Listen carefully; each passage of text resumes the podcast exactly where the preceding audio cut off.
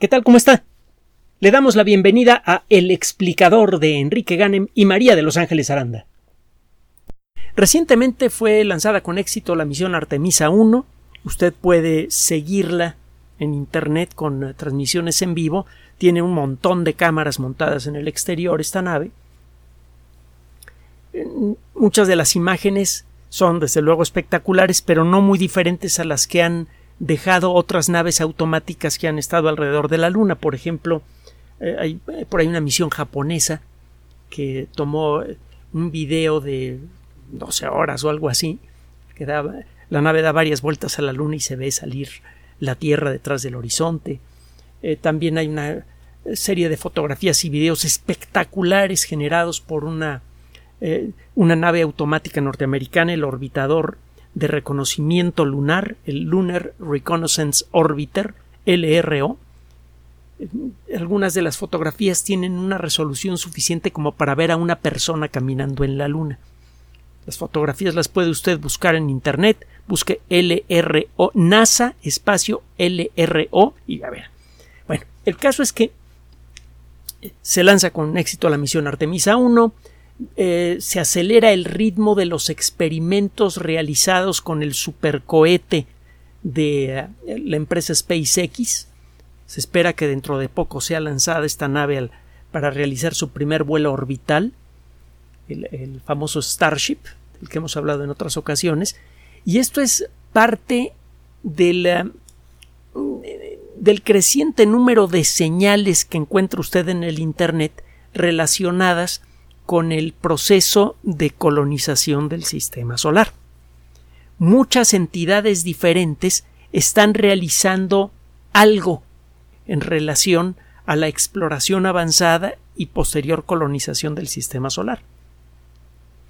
Algunos de estos esfuerzos son muy espectaculares y muy visibles, por ejemplo el de Artemisa 1. Le digo, puede usted entrar ahora a YouTube y buscar los videos eh, pues, le pone usted eh, YouTube, en el buscador YouTube, NASA Artemis 1 o Artemisa 1. Eh, si le pone en español, le pone en, vivo y si no, nada más le pone live en inglés. Varios videos muy interesantes. Otros esfuerzos de. Ah, antes que se me pase, antes que se me pase, se activó el Mauna Loa, un volcán enorme en Hawái. Otro día platicamos de esto, pero búsquelo en YouTube. YouTube, Mauna Loa, erupción. bueno, búsquelo en inglés, es más fácil encontrar eh, eh, streamings en vivo o, videos de alta resolución. Eh, ya platicaremos el caso de Mauna Loa y de las extinciones masivas. No se me espante, no, no. Ya sabe que en este espacio no nos gusta asustarlo porque además rara vez hay motivo para ello. tenemos dos inquietudes. La primera, que es la de siempre, agradecerle a usted que nos hace el honor de apoyar este espacio escuchándolo y de manera muy especial a las personas que mantienen este espacio, que son nuestros patreones, las personas que nos apoyan en patreon.com y las personas que nos apoyan directamente en PayPal. Gracias por permitirnos hacer este trabajo. La segunda inquietud es que incluso las noticias más eh, complicadas y más delicadas, como por ejemplo los problemas ambientales generados por eh, la actividad humana, que a veces puede parecer que apuntan en una dirección catastrófica, recuerde que todos los problemas, todos, todos, todos, todos, todos, en principio pueden ser resueltos cuando se utiliza el talento de la colectividad, cuando muchas personas se ponen a pensar de manera sistemática y creativa en ese problema. Es posible revertir los problemas ambientales que estamos generando, es posible recuperar el ecosistema terrestre, es posible crear sociedades funcionales eh, eh, que sean matemáticamente justas es un tema que tenemos pendiente con usted. Es posible realmente mejorar en mucho la calidad general de la vida en la Tierra y de manera particular la calidad general de la vida del colectivo humano. La ciencia nos ofrece una buena ruta para encontrarle respuestas a muchos de los problemas que tenemos enfrente, prácticamente a todos. La cosa está, pues, en darle chance a la ciencia de hacer su trabajo, que, y, y en parte esto implica que usted participe, cuando menos entendiendo lo que están haciendo los científicos, y en una de esas, hasta dándoles un empujoncito, porque cada vez hay más proyectos de ciencia ciudadana. Pero bueno, regresando al tema. Busca el tema ciencia ciudadana para que vea cuántos proyectos científicos hay en los que puede usted participar sin entrenamiento y eh, con que tenga alguna conexión a Internet, pues, y un poquito de tiempo libre. Es algo padrísimo. Bueno, regresando al tema ahora sí. Algunos de los esfuerzos entonces eh, relacionados con la exploración y colonización del sistema solar, desde luego son muy públicos y hay otros que no lo son tanto. Eh, probablemente usted no escuchó, lo está escuchando por primera vez quizá por, de parte nuestra, que el pasado 12 de noviembre el X-37B regresó de nuevo a la estación eh, eh, espacial de Cabo Kennedy. Así es como se llama Kennedy Space Station. Antes tenía otro nombre. Ah, ¿y qué es el X-37B? Bueno, búsquelo en la Wikipedia para que vea fotografías y todo. Es un, avioncito fabricado por Boeing que parece una especie de taxi espacial pequeñito, como de 8 metros de largo, sin cabina. Es una nave automática. Acaba de realizar un vuelo de prueba que duró 908 días.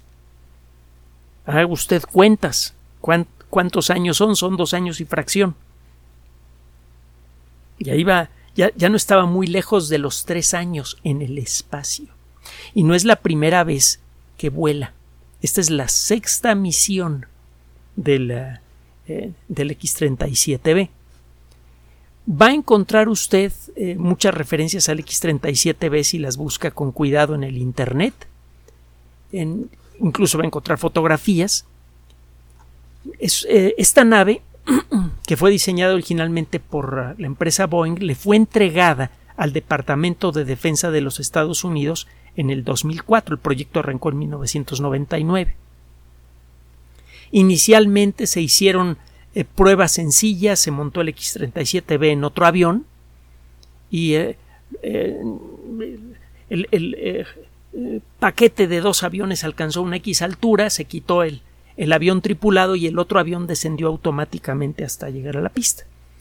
el taxi espacial voló así por primera vez trepado en la espalda de un Boeing 747. Era algo verdaderamente espectacular.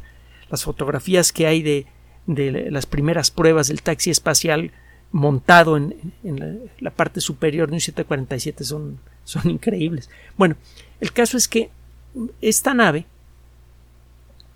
eh, eh, fue lanzada eh, con un cohete Atlas V en el, el 17 de mayo de 2020 acaba de concluir el 12 de noviembre de 2022, 908 días en órbita. Es una nave de la que se sabe muy poco. Se sabe lo que fue publicado inicialmente por Boeing y se sabe que lo está operando el Departamento de Defensa de los Estados Unidos, pero fuera de eso, casi todo lo que hay son especulaciones.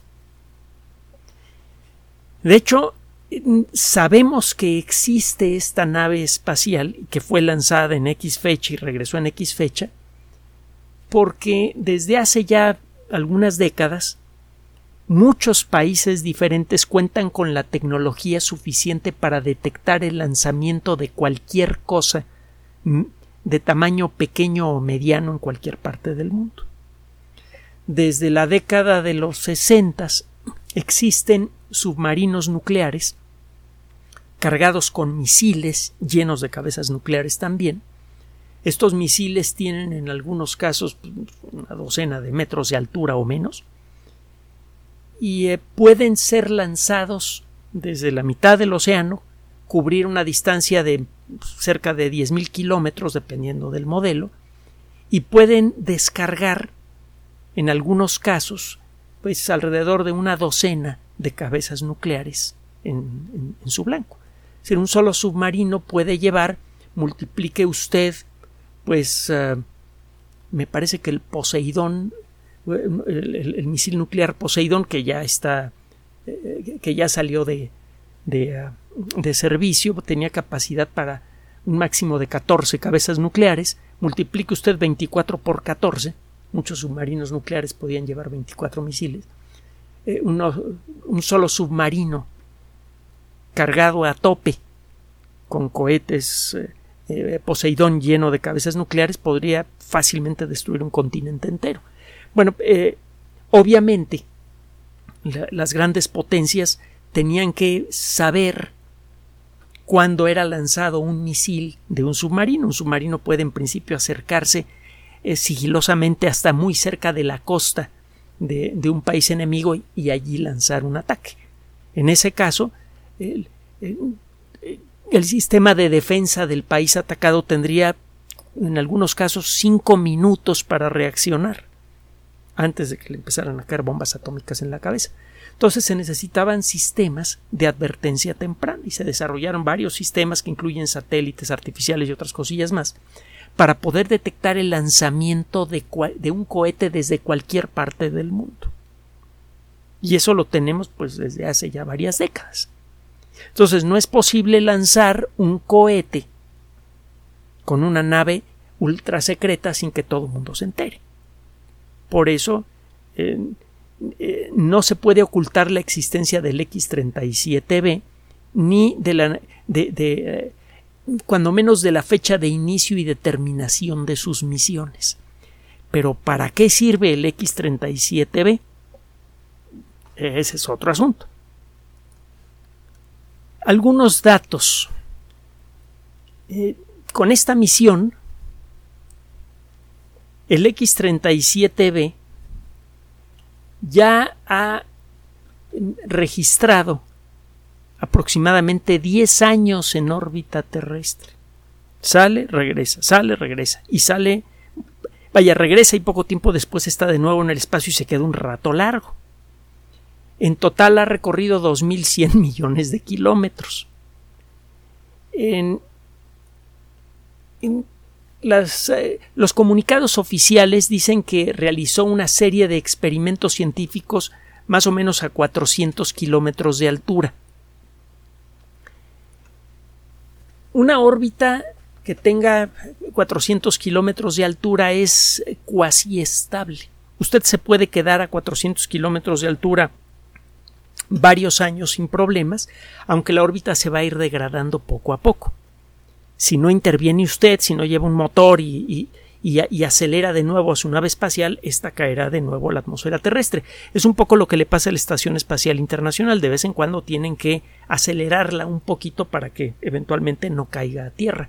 Algo que se va a hacer de manera eh, controlada a finales de esta década. Ya está viejita la Estación Espacial Internacional y podría ser reemplazada por una estación eh, civil, comercial. Pero bueno, a, eso vamos a, a eso vamos a llegar de nuevo al final de esta cápsula. ¿Qué ¿Cuáles son las especulaciones con respecto al, al trabajo que está haciendo la X-37B en el espacio? Bueno, algunas de estas especulaciones tienen bases el Laboratorio de Investigación Naval de los Estados Unidos, que tiene, es bien conocido, es un centro de investigación avanzado, el US Naval Research Laboratory, así lo va a encontrar en Internet. Se hace investigación militar, pero también civil y de, altos vuelos. señala que como parte de los experimentos realizados con el X-37B, se logró por primera vez hacer funcionar un concepto que se viene manejando desde hace mucho tiempo. Las fotoceldas son eh, una muy buena forma, muy cómoda de generar grandes cantidades de electricidad. Las fotoceldas en la actualidad son costosas, no son muy eficientes y tienen un problema muy claro. Cuando hay nubes, cuando hay eh, un incendio cercano grande que llena el cielo de humo, cuando es de noche, etcétera, las fotoceldas o producen muy poco o no producen nada de electricidad. Es molesto pensar que a unos pocos kilómetros de altura fuera de la atmósfera terrestre el Sol siempre brilla. Se ha, propuesto la idea de colocar estas eh, grandes eh, granjas de fotoceldas en el espacio que sería relativamente barato de hacer y que estas granjas de fotoceldas estén continuamente generando electricidad. ¿Y cómo manda usted esa electricidad a la Tierra? Obviamente no la va a enviar por cable. No, pero puede enviarla en forma de microondas. Las microondas son una forma de luz. Recuerde que hay formas de luz que son invisibles. Eh, si usted le, le da más energía a una partícula de luz violeta, que son las partículas de luz con más energía que pueden detectar nuestros ojos, y le agrega energía, esa partícula de luz se convierte en una partícula de luz ultravioleta. Existen, eh, figurativamente hablando, muchos colores diferentes de luz ultravioleta, así como hay muchos colores diferentes de luz visible. La diferencia entre las partículas de luz roja, luz amarilla, luz verde, luz azul, etcétera, está en la cantidad de energía que llevan esas partículas. Todas se mueven a la misma velocidad, pero la cantidad de energía que depositan cuando chocan es diferente. Una partícula de luz azul deposita mucha más energía cuando choca contra algo que una partícula de luz roja. Lo mismo pasa con la luz ultravioleta. Hay luz ultravioleta de distintas energías, léase de distintos colores. Si se pasa usted de un cierto límite, esa luz, en lugar de llamarse luz ultravioleta, se empieza a llamar rayos X y también hay muchos colores diferentes de rayos X. Y si le da más energía todavía se convierten en rayos gamma.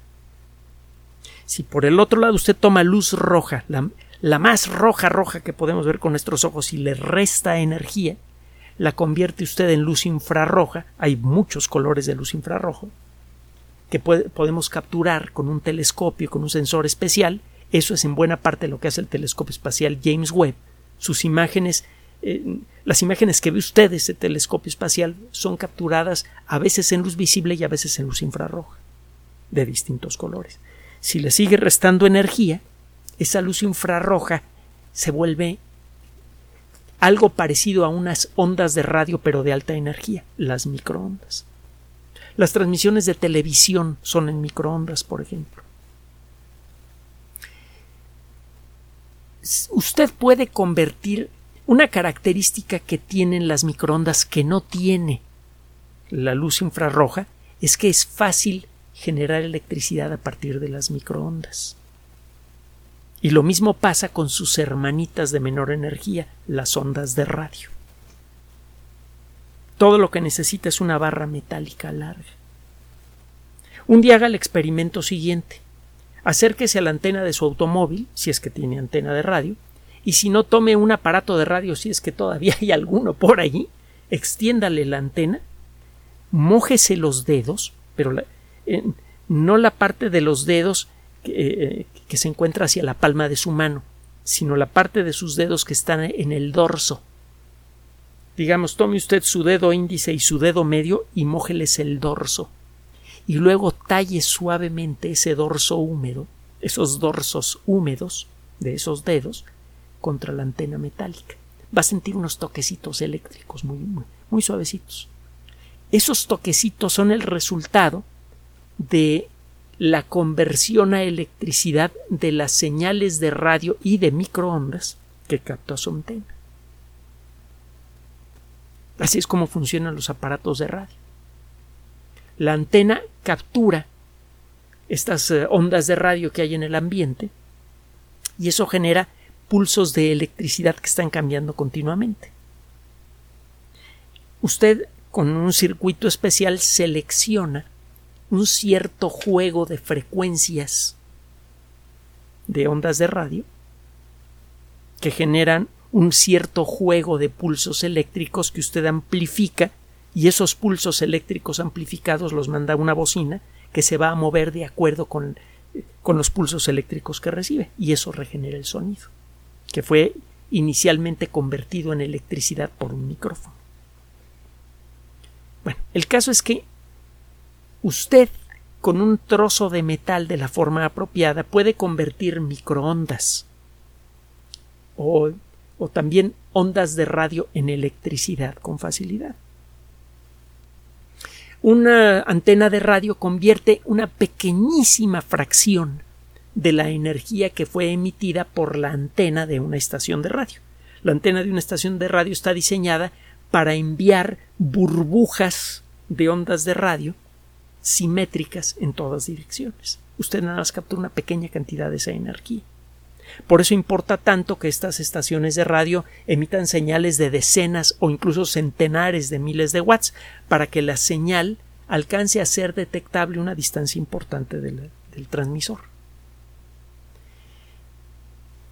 Regresando al X37, usted pone sus fotoceldas en el espacio, están generando electricidad y toda esa electricidad la manda a un generador de microondas. Solo que ese generador de microondas, en lugar de aventar esas ondas de radio de alta energía, que son las microondas, en todas direcciones, lo que hace es enviarlas en forma de un haz muy estrecho, algo parecido a un láser, pero de microondas.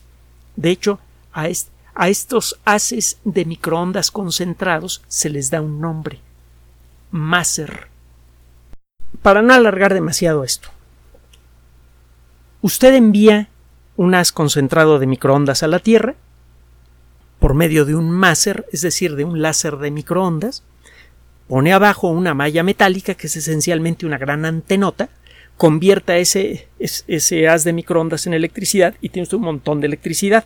Esa electricidad le salió muy barata, es a final de cuentas energía fotovoltaica, y si usted pone muchas de estas estaciones alrededor de la Tierra a una altura, no sé, 400, 500 kilómetros, 1000 kilómetros de altura o, un poquito más, en, en todo momento del día y de la noche siempre habrá cuando menos una o dos de esas estaciones que serán visibles desde el lugar donde tiene usted su antena. Eso significa que en todo momento su antena estará recibiendo la energía que está enviando alguna de estas estaciones. Si usted pone varias de estas estaciones en todo el mundo, será cosa de llegar a un acuerdo económico con los países que pudieran resultar eh, beneficiados de esto, en todo momento en estos lugares habría satélites que estarían enviando energía eléctrica en forma de microondas a la Tierra. Bastaría con escoger la trayectoria de estos satélites para que nunca sean bloqueados por la sombra de la Tierra para que estén generando electricidad de manera continua. Bueno, esta idea se viene manejando desde hace décadas y al principio parecía funcionar, luego que no, luego que sí. Y eh, lo interesante es que en el experimento, uno de los experimentos que se sabe que sí realizó el X-37B en el espacio fue precisamente alrededor de, de este rollo. Se logró enviar energía eléctrica a la Tierra en forma de microondas. Esto sirvió para probar que el concepto funciona. Después de décadas de especulación, ahora sabemos que esto sí se puede hacer en principio. La cosa es meterle el dinero apropiado. otro de los experimentos que realizó el X-37B tiene que ver eh, con eh, la forma en la que reaccionan distintos materiales como metales, plásticos, etcétera, al, contacto con el espacio, con el ambiente espacial, por muchos meses. Es importante esta información para los que quieran diseñar una nave que va a viajar a Marte y que va a estar en, este ambiente espacial por varios meses. Pero bueno, estos son los experimentos que realizó el X-37B que sí se pueden hacer del dominio público. Hay un montón de especulaciones con respecto a los experimentos secretos que realizó esta nave espacial. Por ejemplo, se habla de la posibilidad de acercarse a un satélite ruso y robárselo, o de lanzar microsatélites artificiales que destruyan a satélites artificiales del enemigo, o generar un pulso electromagnético es eh, eh, si usted genera una gran cantidad de, de energía de la manera apropiada en la atmósfera terrestre, esa energía se convierte en electricidad. Cualquier dispositivo eléctrico o electrónico actúa como antena, recibe esa energía y se quema, se sobrecarga con electricidad. Si usted vio la película The Day After Tomorrow, el día después de mañana, verá el efecto de un pulso electromagnético. La película, por cierto, está en YouTube. Y es una, sigue siendo una buena advertencia de lo que puede producir una guerra nuclear. Vale la pena buscar la película. En, usted puede generar un pulso electromagnético con una explosión nuclear. De hecho, bastaría con seis bombas atómicas grandes que explotan en la alta atmósfera por encima de los Estados Unidos para quemar esencialmente todos los dispositivos electrónicos que hay en ese país. Se quedarían sin automóviles, sin refrigeradores, sin, electricidad a gran escala. Sería un verdadero desastre. Y no tendría usted que tumbar un solo edificio. Las armas electromagnéticas son cosas muy serias y se especula, sin motivos es la realidad, que este, esta nave podría llevar eh, un experimento relacionado con esto. El caso es que esta nave espacial viene regresando a la Tierra justo cuando es lanzada la misión Artemisa 1. Es coincidencia, desde luego, pero eh, no puede uno dejar de pensar en 2001 eh, Odisea del Espacio y en otras novelas de ciencia ficción de la época clásica, de Isaac Asimov, de Arthur C. Clarke, etcétera, etcétera.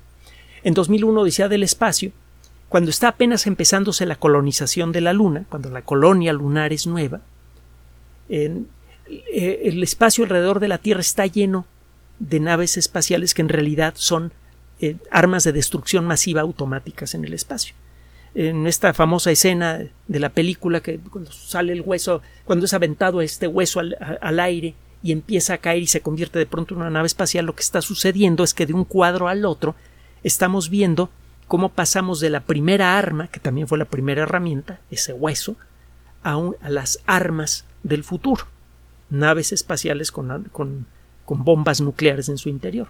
Es lo que se supone que son en la novela. En cierto modo, eso es lo que está sucediendo en la actualidad.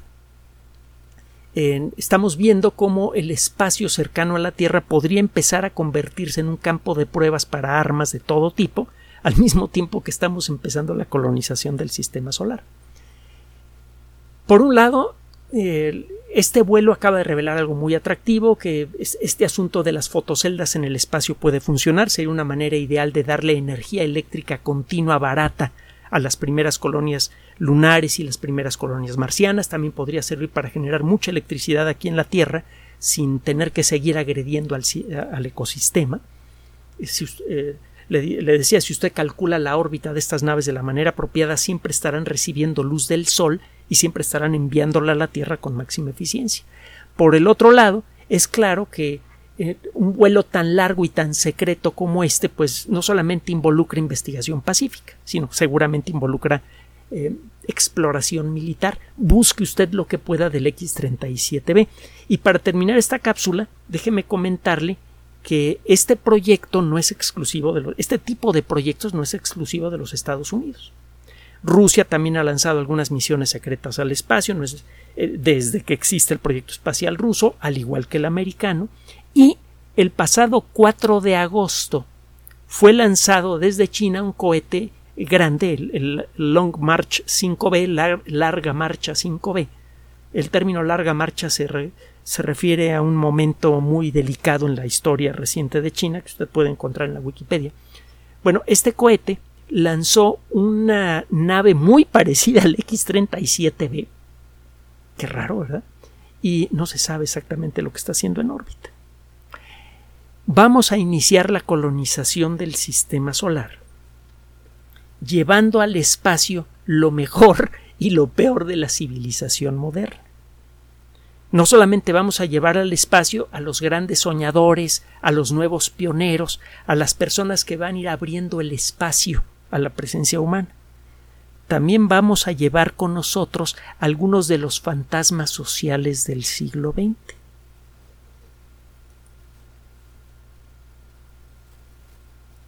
Gracias por su atención.